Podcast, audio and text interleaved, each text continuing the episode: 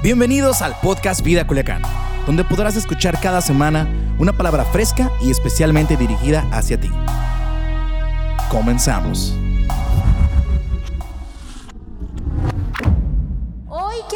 Acerca de un tema que si tú estuviste en nuestra reunión del domingo o si viste la palabra en YouTube, sabes que nuestro pastor se súper, súper lució este domingo con una palabra de honra y la verdad es que yo sentía, sentí en mi corazón seguir con este tema. Creo que...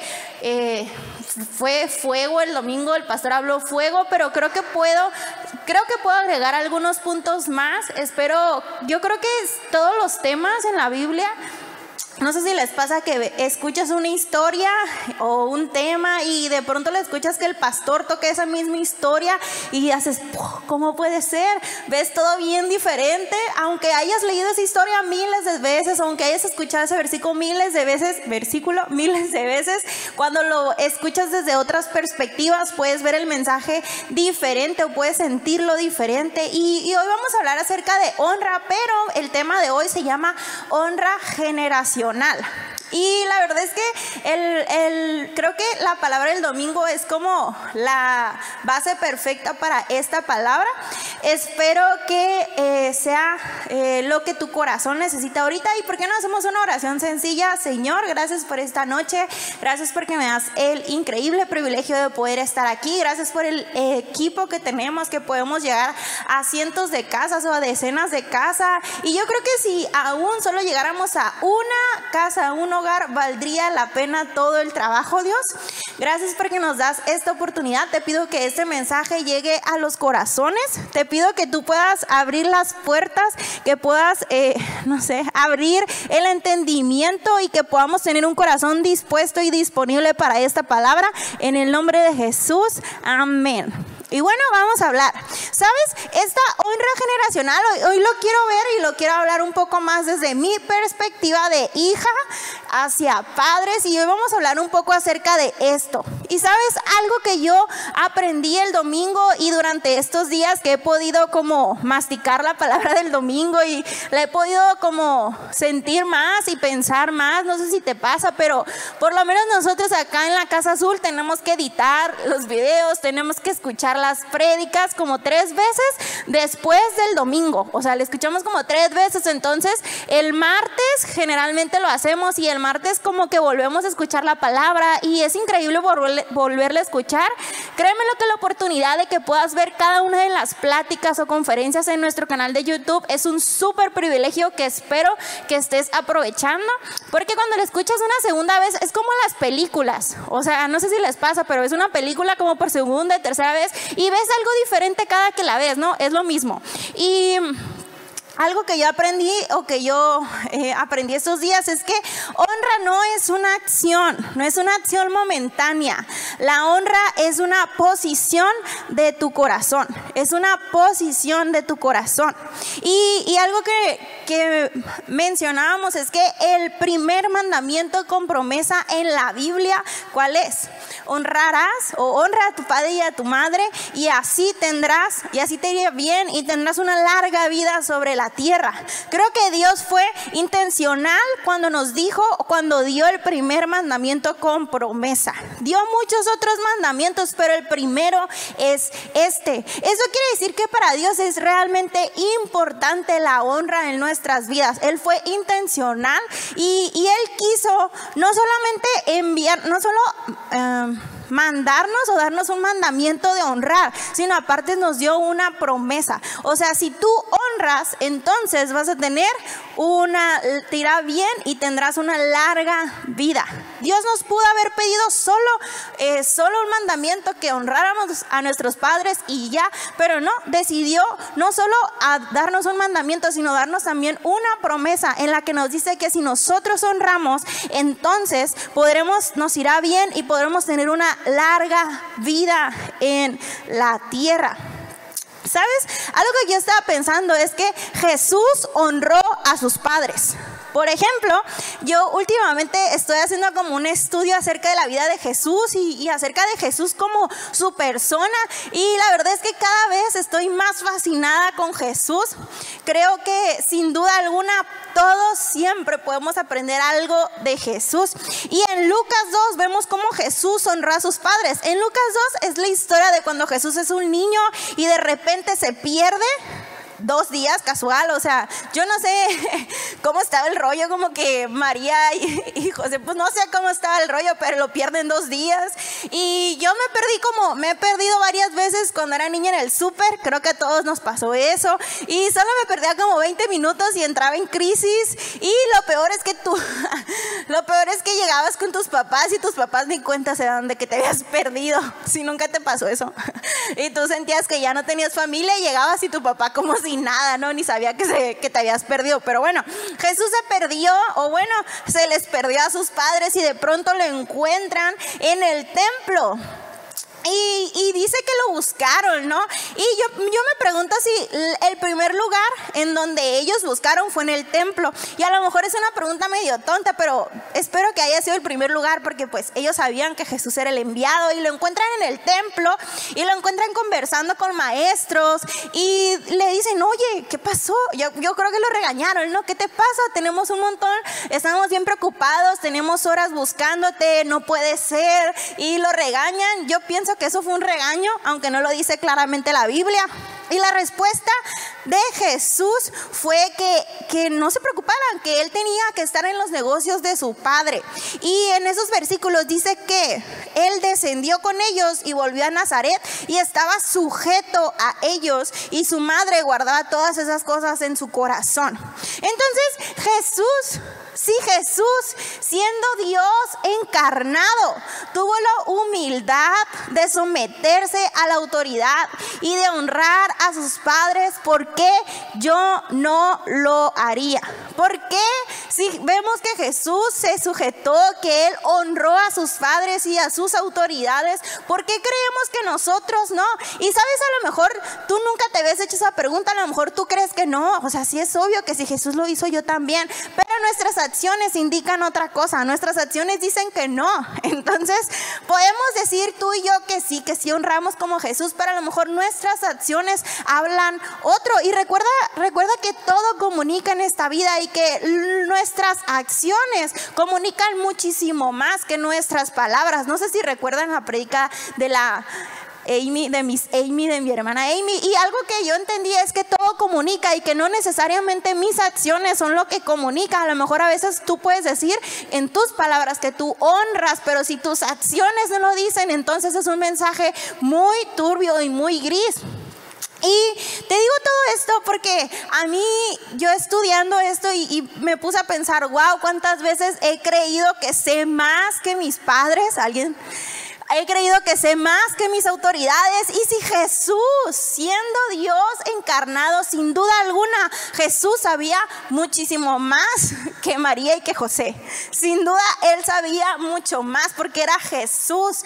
Pero aún siendo él, decidió callarse, digamos, someterse y, seguirlos y, seguir con su vida, porque a veces pensamos que nosotros sabemos más, que nuestro conocimiento es más, y aunque digamos que no aceptémoslo más de una vez cuando nos regañan o cuando nos, no sé, pues nos llama la atención, hemos querido primero, no, no, no, pero déjate explico, no es que no me escuchas, es que no estás no, no me estoy explicando y damos tantas excusas porque creemos que nosotros sabemos más, pero hoy Oye, si Jesús siendo quien era, definitivamente, entre paréntesis, era obvio que Jesús sabía muchísimo más que María y que José. Jesús sabía perfectamente cada uno de los días que él iba a pasar en la tierra. Él sabía todo, él conocía todo y aún así decidió honrar y someterse. Entonces, si tú alguna vez te ha pasado por la mente que tú no honras a cierta autoridad, que tú no honras a tus padres o que tú no honras a cierta persona porque tú crees que sabes más. Déjame decirte que eso no es suficiente y no es excusa para no honrar. Porque si Dios, si Jesús decidió honrar a sus autoridades, entonces, ¿por qué nosotros no lo vamos a hacer? Y la verdad es que todos conocemos a esa persona que es muy sabia, muy conocedora y muy sabionda. Yo diría esa palabra sabionda.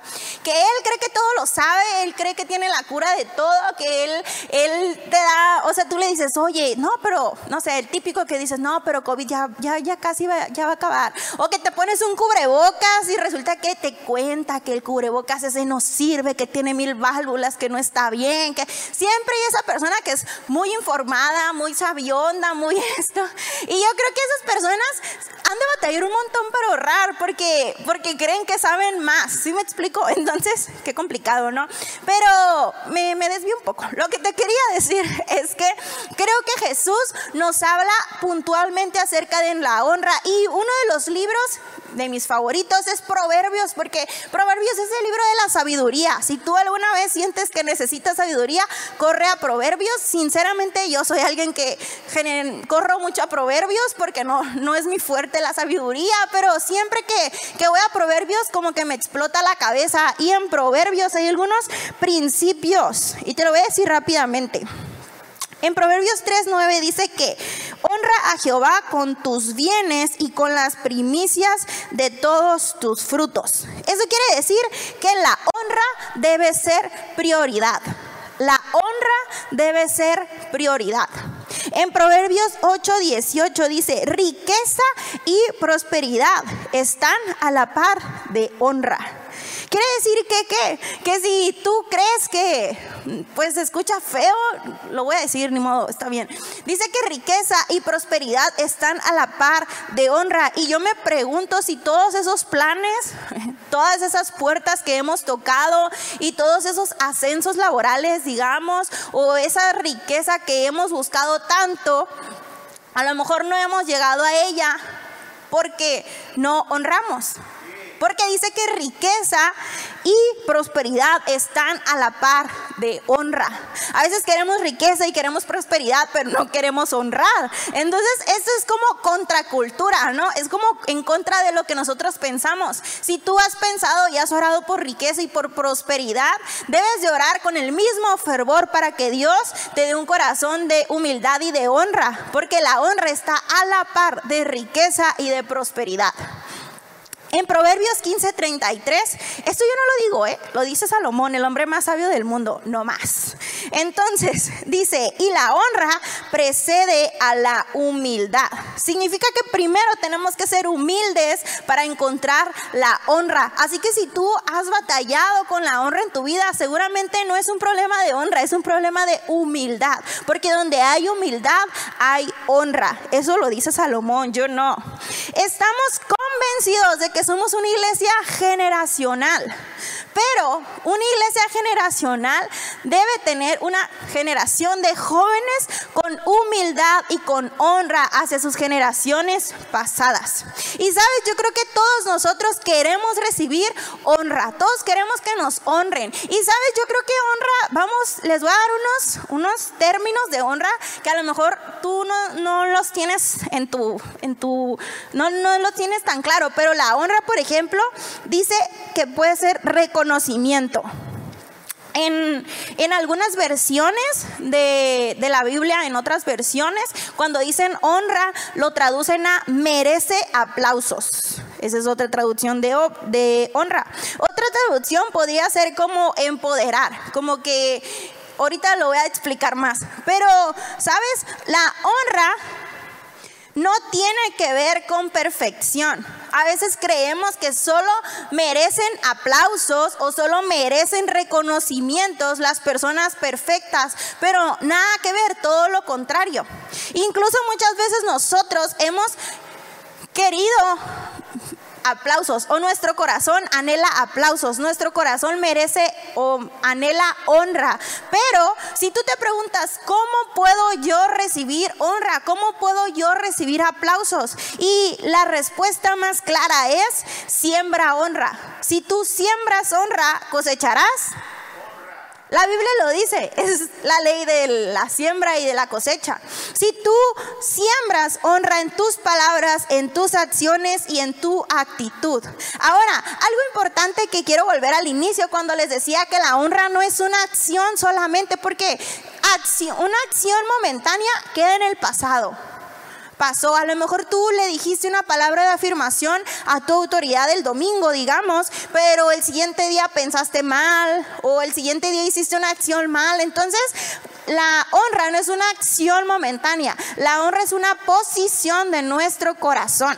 Entonces, por eso si volvemos a este término en donde dice que si tú quieres honra, debes de sembrar en tus palabras, en tus acciones y en tu actitud. ¿Cómo tengo un corazón o cómo puedo tener una posición de honra en mi corazón cuando hago una, un juego no solamente de acciones, sino de palabras, de acciones y de actitud. Palabras, acciones y actitud. Esa es como la mezcla para tener un corazón, una honra en tu corazón. Otra vez. La honra es una posición de tu corazón. ¿Cómo puedo tener esa posición en mi corazón? Haciendo una mezcla de palabras, acciones y actitud. Palabra, acciones y actitud. Porque solo palabras se las lleva el viento, pero cuando nuestras acciones hablan, entonces ahí tu corazón está en una posición de honra. Espero haberme explicado. Entonces, si tú alguna vez te has preguntado, pues, ¿qué padre que yo deba honrar a mi pastor. A lo mejor alguien el domingo dijo, no, pues sí, tengo que honrar a mi pastor. Pero todos nosotros yo creo que nos hemos preguntado, ¿y cuándo me toca a mí? ¿Cuándo me toca a mí la honra? ¿Cuándo yo voy a merecer aplausos? ¿Cuándo yo voy a reconocer, voy a recibir reconocimientos? Y yo creo que si tú te haces esa pregunta, significa que hay algo mal en tu corazón suena triste, pero algo importante es que cómo lo podemos recibir sembrándolo, cómo podemos cosechar sembrándolo, siembra honra, siembra palabras de honra, siembra acciones de honra y siembra una actitud de honra. Y lo que cosecharás naturalmente efectivamente va a ser honra. Entonces, la honra tiene que ver con perfección. Vivimos en una sociedad en donde, creemos que tenemos la capacidad de juzgar y de calificar a nuestras autoridades. Vivimos en esta sociedad, aceptémoslo todos nosotros. Incluso vivimos en una sociedad en donde creemos que podemos expresar todo lo que se nos ocurra de nuestras autoridades porque eso es libre expresión. También vivimos en una sociedad en donde las redes sociales están súper conectadas y todo lo que tú digas puede llegar a cientos de personas en una en un cuestión de minutos o de segundos.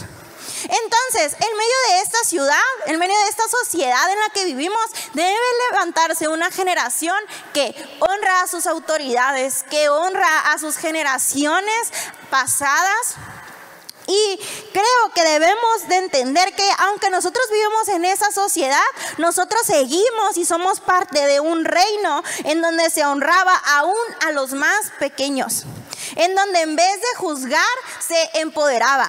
Si tú alguna vez quieres aprender acerca de algo, busca a Jesús en la Biblia. Jesús nos dio una, un, toda una vida de ejemplo para aprender. No sé si recuerdan, por ejemplo, yo pienso en Saqueo, cuando Jesús va y lo baja y le dice, Saqueo, ven, vamos a sentarnos, hay que comer juntos. Y después de eso, Saqueo decide dejar todo su pasado atrás, incluso regresa todo lo que se había transeado, ya ven que todos conocemos al saqueo, tenía una fama de, de tranza. Entonces, imagínate cómo Jesús va y elige al menos indicado, al que menos la gente creería que iba a ir, y va y lo empodera, se sienta con él, y después de que Jesús se sienta con él, su fama no volvió a ser la misma. ¿Eso qué significa? Que Jesús no juzgaba, Jesús empoderaba, Jesús iba y les daba poder, cambiaba su fama de un momento a otro. Entonces, si Jesús no juzgó, tú y yo tampoco podemos hacerlo. No permitas ser alguien que juzga. Ahora, algo que, yo quería hablar desde mi corazón es una cultura de honra, pero de honra generacional. Todos nosotros, pues me imagino que, que tal como yo, pues yo, yo me, me siento una generación joven, o sea, me siento la iglesia actual, me siento una generación joven. Yo sé que mi tata, mis abuelos también se sienten una generación joven, pero por, un, por estos minutos vamos a decir que esta es mi generación y que mis abuelos son la generación pasada, digamos. O si tú eres de los, no sé, vamos a decir 50 para arriba, vamos a decir que tú eres la generación pasada, pero solamente para darnos a explicar, ¿ok? No es que lo seas realmente, no te estoy diciendo viejo, ¿ok? Solo es para darme a explicar más fácilmente. Sin duda alguna yo creo que debe levantarse una generación joven que esté dispuesta y que tenga un corazón humilde para poder honrar a la generación pasada.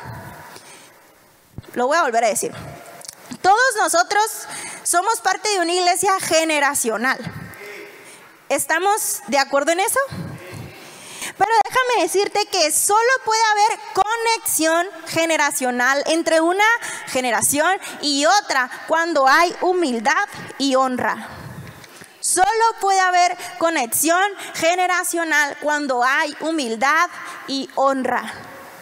Me encanta la historia de David y de Salomón, en donde David, pues todos conocemos al rey David, era todo, era todo un personaje y después de varios años él tenía el sueño y tenía un propósito, una meta, el gran privilegio y él sentía un gran sueño, una gran pasión por hacer un templo, por hacer un lugar, un templo que ya no fuera temporal, sino un templo para siempre, o sea, una construcción, vaya. Y, él era rey y decide hacerlo y lo tenía en su corazón, pero después de varios años resulta que Dios le dice a David que él no va a ser el que va a construir el templo, que va a ser uno de sus generaciones o alguien de sus generaciones. Y después de un tiempo él le habla y le dice que va a ser Salomón. Y, imagínate, a mí siempre me pone a pensar porque digo, wow, David tenía todo listo para hacer el templo. El sueño de su vida era hacer el templo. Y mira, déjame decirte algo, David no era cualquier persona, no era cualquier muerto de, de hambre, vamos a decir así esa expresión, porque David era el rey. Él podía hacer cualquier proyecto, podía, había tenido miles de guerras en donde él había ganado, había hecho muchos proyectos y podía, podía haber hecho muchas cosas, pero aún así el corazón de David, el sueño de su vida era construir un templo construir un templo. Y después de algún tiempo, él hizo planos, tenía planes increíbles para el templo y después resulta que Dios le dice que él no va a ser, que va a ser uno de sus hijos. Y sabes, yo creo que ese era como un sabor agridulce, porque imagínate saber que no vas a ser tú quien va a construir ese templo, pero va a ser tu hijo.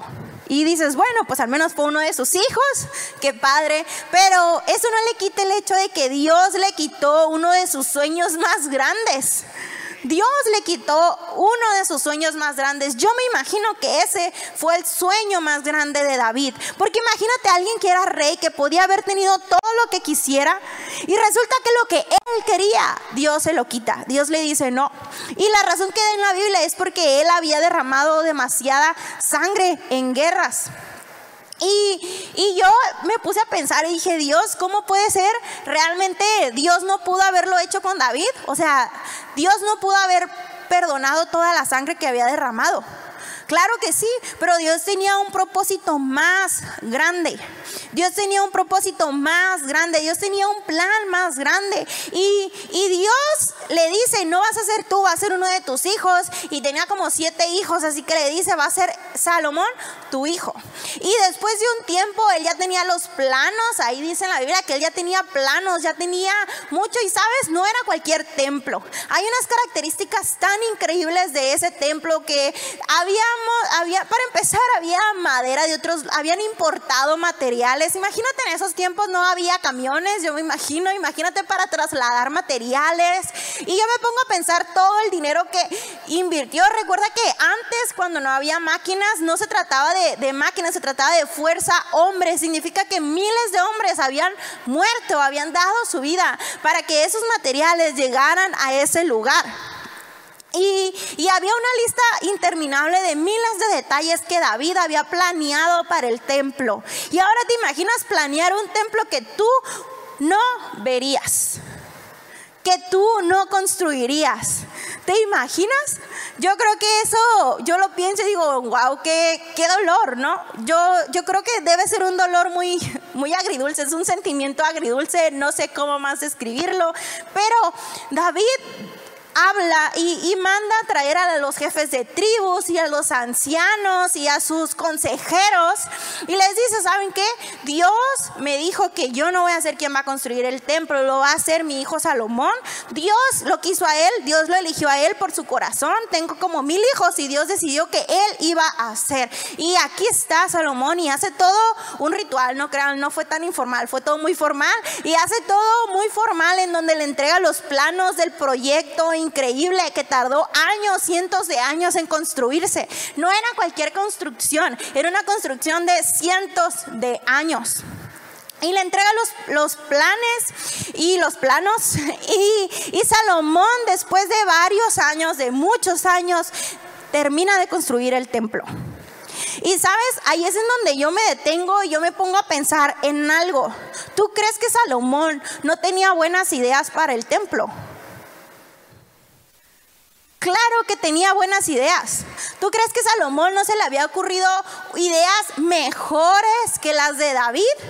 Claro, claro que tenía miles de ideas, que tenía muchas ideas. Posiblemente, yo no lo sé, posiblemente era mejor que David, mejor que las ideas de David, porque si tú la piensas, estamos hablando de cientos de años y pues uno de un año a otro cambian tantas cosas que tú crees que no eran mejores las ideas de Salomón. Claro que sí, pero él decide abrazar el proyecto de su padre David y decide construir la iglesia tal como él lo dijo, tal como David tenía en sus planos. Y sabes, yo creo que sin duda alguna Dios le habló a David de cómo iba a ser el templo, no solo fue la voluntad de David, pero yo pienso y digo, wow, qué increíble corazón tuvo Salomón para él decidir abrazar el plano y abrazar los proyectos de su padre tal como eran.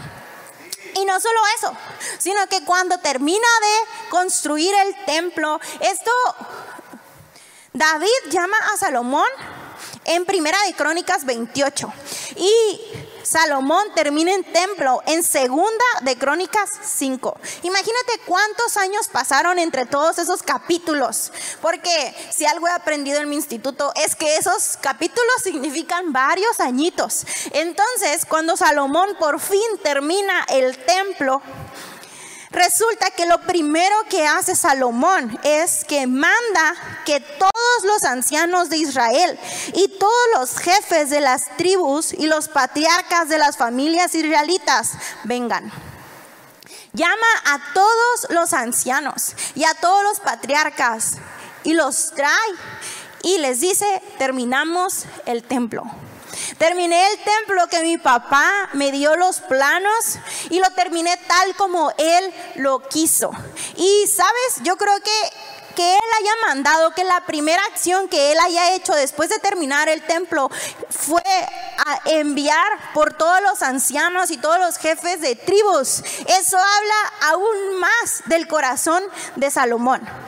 Porque él antes de hablarle a sus compas, antes de hablarle a sus amigos, antes de hablarle a los jóvenes, antes de hablarle a los empresarios que a lo mejor habían dado mucho dinero para ese proyecto, lo primero que hace es que habla y manda por los ancianos, porque posiblemente algunos de esos ancianos eran parte del equipo de David. Wow. Salomón no solo tuvo un corazón que abrazó el proyecto de David, sino que aparte honra a cada uno de los ancianos que habían sido parte del proyecto de David, su padre. Wow. ¿Sabes? Yo creo que solo vamos a hacer una iglesia generacional o digamos que estamos 50-50, vamos a ponerlo así, o 60-40, no lo sé. Pero una parte es nuestro pastor y nuestros ancianos dándonos una plataforma a los jóvenes dándonos la oportunidad de poder estar aquí, dando la oportunidad de alguien de menos de 30 años estar predicando a personas que sé que muchos de ustedes son mayores de 30 y son muchos, hay, hay gente que a lo mejor me dobla la edad, ¿no? Entonces, una parte de la iglesia generacional es nuestro pastor y su corazón dándonos esto. Porque algo que tenemos que entender los jóvenes es que nuestro pastor no nos puede dar algo más valioso que el micrófono. No nos puede dar algo más valioso que estar aquí. Tu pastor no te puede dar algo más valioso que estés grabando, que estés editando, que seas parte de esta producción y que seas parte de hacer iglesia. No te puede dar algo más valioso. Lo más valioso que tenemos es poder estar aquí. Lo más valioso que te puede dar tu pastor es ser parte de su equipo. Lo más valioso que te pueden dar los ancianos es que este escenario sea como sea, que las luces sean como sean, que tú puedas venir y bailar aquí, que puedas venir y hacer una fiesta aquí ¿Sabes? Eso es lo mejor que nos pueden dar nuestros padres. Pero ahora quiero preguntarte a ti que eres hijo espiritual, carnal, de cualquiera de los dos, ¿tú qué vas a hacer? ¿Qué vamos a hacer? ¿Cómo vamos a reaccionar? Porque déjame decirte algo, la iglesia generacional no se puede sostener de un pastor que nos da oportunidades. Se debe de sostener de un pastor que nos da oportunidades, pero de una generación que está detrás de él, cubriendo sus errores, abrazando sus proyectos. No escuché los amenes, los wow. No los vi en los comentarios. Y, y déjame decirte algo. Agradecer es guardar lo que se nos da y cuidarlo. Honrar es multiplicarlo. Honrar es multiplicarlo. Y sabes, agradecer es guardar y cuidar lo que se nos da. Pero honrar es multiplicarlo. Honrar es multiplicarlo. Y solo podemos ser una generación que honra a las generaciones pasadas cuando honramos con una actitud de nuestro corazón, con nuestras palabras, con nuestras acciones y con nuestra actitud.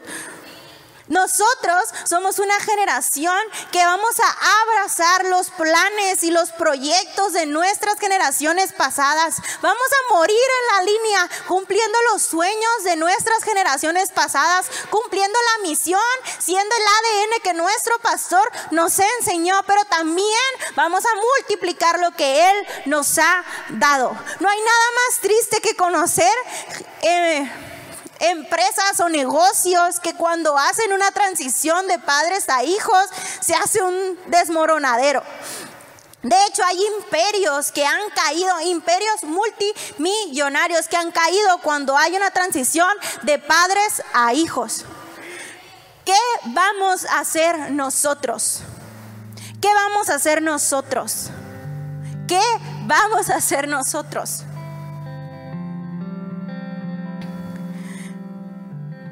Debemos pasar tiempo con la generación pasada. Debemos pasar tiempo con nuestros padres. Y si tus papás no son parte de esto, te aseguro que hay muchos padres espirituales que puedes adoptar.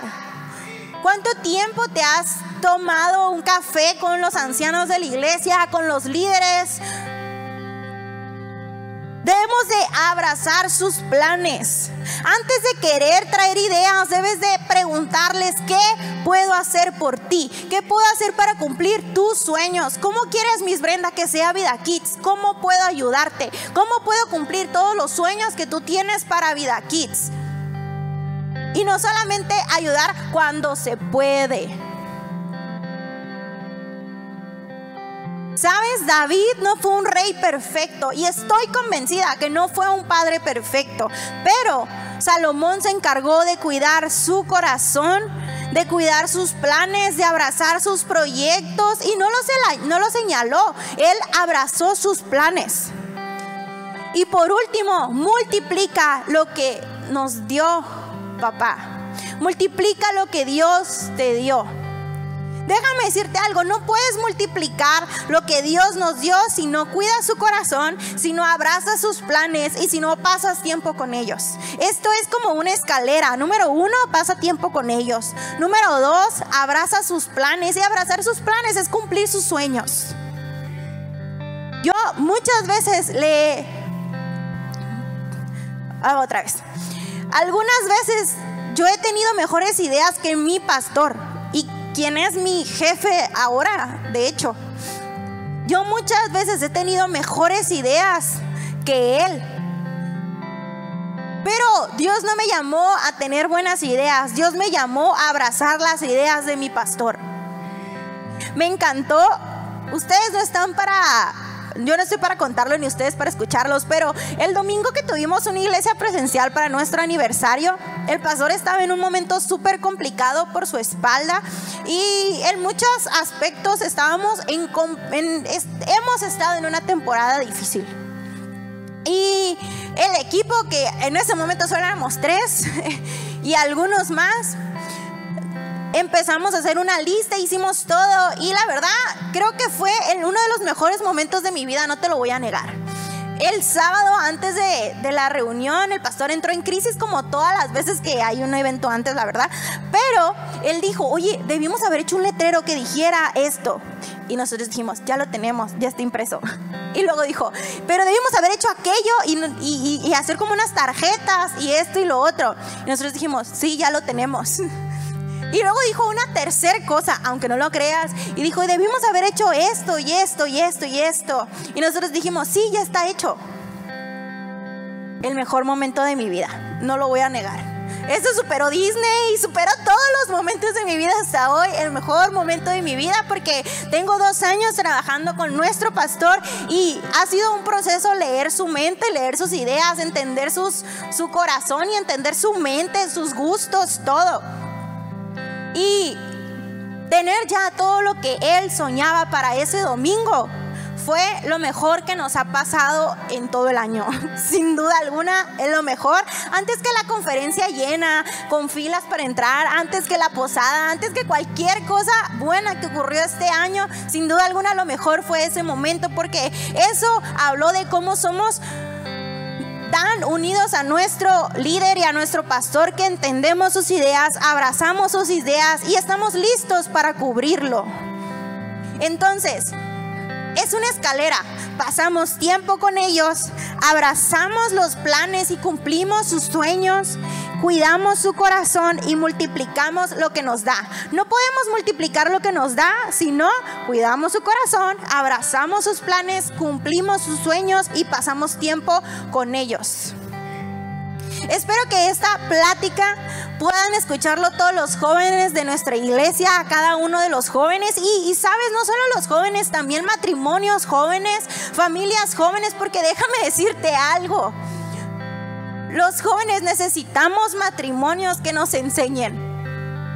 Los matrimonios jóvenes tienen un gran, una gran importancia. A veces creen que porque la iglesia está llena de voluntarios jóvenes son todo, pero déjame decirte que necesitamos matrimonios jóvenes, porque ¿cómo, cómo voy a inspirarme a casarme si no veo un matrimonio joven en la iglesia, íntegro? con un ministerio, siendo líder, inspirando. ¿Sí me explico? Entonces nosotros necesitamos matrimonios jóvenes, líderes, serviciales, voluntarios, listos, influenciándonos a nosotros. Y los matrimonios jóvenes necesitan a matrimonios fuertes, que puedan verlos, que puedan inspirarse, matrimonios maduros, sanos, íntegros. Y esos matrimonios maduros necesitan ancianos que los aconsejen y que los ayuden. Ven no se trata de que todos seamos jóvenes, se trata de que todos inspiremos, de que todos podamos honrarnos unos a los otros. La honra hacia mi pastor es algo básico que ya debimos haber aprendido el domingo, pero la honra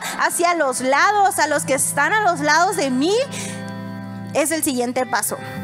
Solo podemos ser una iglesia generacional cuando la generación que hoy estamos tomando a la iglesia y sabes, si tú tienes 14, 13 años, créemelo, cuando menos lo pienses vas a estar aquí y nosotros tenemos la responsabilidad de poder ayudarte y poder tener una transición increíble. Y, lo que te quiero decir es que solo puede haber una iglesia generacional cuando la generación de atrás cede, tal como David se dio los planes más profundos de su corazón.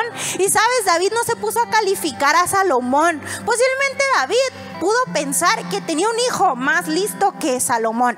Y él no se puso a calificar. Cuando él le cede los planos, él le dice, Dios se fijó en ti, Dios te eligió a ti y punto.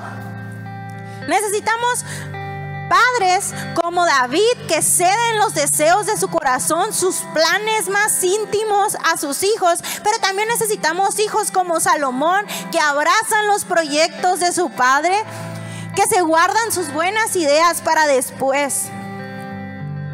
Y sobre todo que pueden entregar los sueños de su padre a los ancianos que están cerca de ellos, a la generación pasada que está cerca de ellos. Y bueno, ¿por qué no oramos? No sé tú, pero la historia de David y Salomón es de mis favoritas. Y, y sabes, yo sueño con un día poder voltear y ver a mi papá y saber que nosotros somos la iglesia que él soñó hace tiempo, que se ha logrado todo lo que él planeó. Y no se trata de sus sueños o lo que él planeó. Debemos de entender de antemano que Dios puso sus sueños en él. No eran los planes de David, era lo que Dios le había revelado a David para el templo. No nos confundamos, no se trata de hombres, se trata de sus planes, de sus proyectos. Y déjame decirte algo, iglesia, recuerden que es la respuesta para el mundo. Y yo sueño con en algunos años ver a nuestro pastor y que él pueda aconsejarnos y él puede estar con nosotros, pero que la iglesia no de pronto sea de otro color, sino que sea el mismo color, que podamos multiplicar lo que él entregó en nuestras manos, que podamos tener jóvenes que pasan tiempo con los ancianos, que, que pueden honrar sus vidas, que podamos cumplir sueños.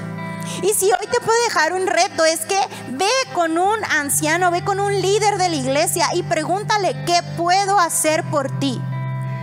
¿Qué puedo hacer por ti? Mis Brenda, no quiero ser la maestra cuando no hay otra. Quiero cumplir los sueños que tú tienes para Vida Kids. Dime, ¿qué es lo que tú más sueñas para Vida Kids? Yo te voy a ayudar a lograrlo.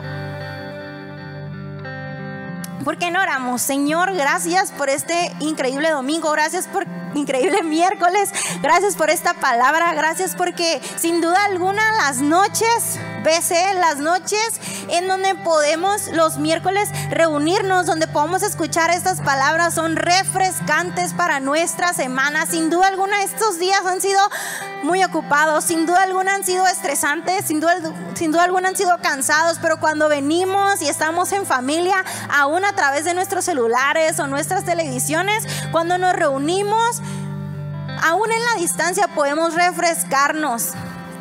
Y, hoy te pedimos que esa palabra pueda ser una palabra que detone nuestras vidas. Dios, sin duda alguna, la palabra del domingo ha cambiado nuestra forma de ver muchas cosas. Y ayúdanos a esta vez que podamos ser una generación sensible a las necesidades de la generación pasada, que podamos ver sus necesidades, que podamos pasar tiempo con ellos, que podamos cumplir sus propósitos y sus planes, que podamos cumplir sus sueños, Señor, en el nombre de Jesús. Dios, levanta una generación de padres como David, que estuvo dispuesto a soltar aún lo que más amaba, pero también levanta una generación de Salomón, que podamos abrazar los proyectos de nuestra generación pasada, que podamos multiplicarlos, que podamos ser sabios, Dios, y que podamos cuidar sus errores en el nombre de Jesús. Amén. Y bueno, creo que eso es todo por hoy. Antes te quiero hacer una oración de fe rápidamente. Siempre me alargo un montón, pero bueno, si tú alguna estás escuchándonos por primera vez, déjame decirte que hay miles de promesas que Dios tiene en la Biblia para los hijos de Dios. En la Biblia dice que todos nosotros somos creación de Dios, pero no todos somos hijos de Dios. Solo somos hijos los que lo aceptamos en nuestro corazón. Por ahí dicen que Dios es un caballero y tienen razón. Dios va a entrar a tu corazón cuando tú decides y lo aceptas. Y, hoy te queremos invitar a que hagas esta oración Simplemente es repetir lo que va a aparecer en pantalla y la verdad es que no va a suceder algo increíble, no se van a abrir los cielos, no va a haber un rayo de luz. Simplemente vas a ser parte de una nueva familia, vas a tener un padre increíblemente incondicional que está pendiente de tus necesidades, que está pendiente de tus dolores, de tus emociones y bueno, y que perdona tus pecados. Y pues si quieres ser parte de esto, ¿por qué no repites después de mí audiblemente? Señor Jesús, hoy abro mi corazón y te entrego mi vida. Deposito mi fe en ti y pido que me perdones de todos mis pecados, de todos mis errores. Te doy gracias por tu amor y tu misericordia y te recibo como mi Señor y Salvador. Ayúdame a caminar contigo en cada momento de mi vida. Gracias por la salvación en el nombre de Jesús. Amén. Así de fácil es ser parte de esta familia, ser hijo de Dios. Y si tú quieres saber más promesas que Dios tiene para ti en la Biblia, no te desconectes, envíanos un mensaje a estas redes sociales y te haremos llegar un paquete increíble hasta tu casa. Gracias por ser parte de la comunidad Vida Culiacán. Nos encantaría que pudieras compartir este podcast con tus familiares y amigos. No olvides suscribirte a nuestro podcast a través de todas las plataformas de audio, como Apple Podcasts, Spotify y YouTube. También recuerda que nos puedes seguir a través de nuestras redes sociales como arroba Vida Culiacán en Instagram y Vida Culiacán en Facebook. Haznos llegar tus dudas y contáctate con nosotros a través de estos medios. Hasta la próxima.